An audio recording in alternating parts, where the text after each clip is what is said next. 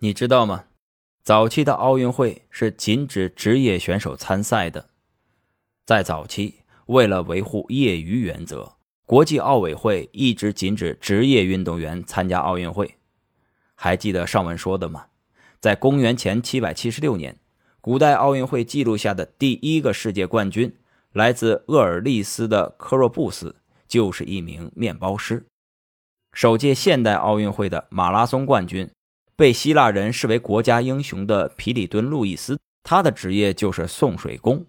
他每天都要步行十英里送水，由此练就了超人的耐力。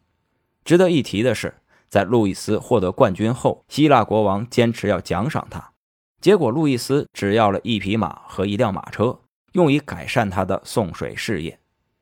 而综合此后历届奥运会的冠军资料，送水、送信、送货等工作。一直是颇为热门的职业，像曾经获得九枚金牌和三枚银牌的芬兰长跑选手帕沃努尔米，十二岁就因为家境贫寒而成为一个面包店的杂役。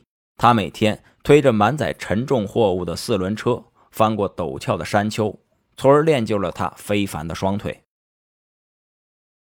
直到一九八四年洛杉矶奥运会之后，才逐渐开放了限制。因为要想使奥运会成为最高水平的体育竞技比赛，就需要对职业运动员打开大门。而当奥运会向职业选手全面开放时，也会带来一些以下问题：首先，是国际单项体育组织的权益问题；其次，运动员的权益问题；第三，职业化趋势。会限制大多数人进入这个领域，而致使奥运会成为少数人争夺奖金的赛场。第四，高昂的专业训练花费和极其有限的运动寿命，难免会改变参赛运动员的追求，而背离奥林匹克的初衷。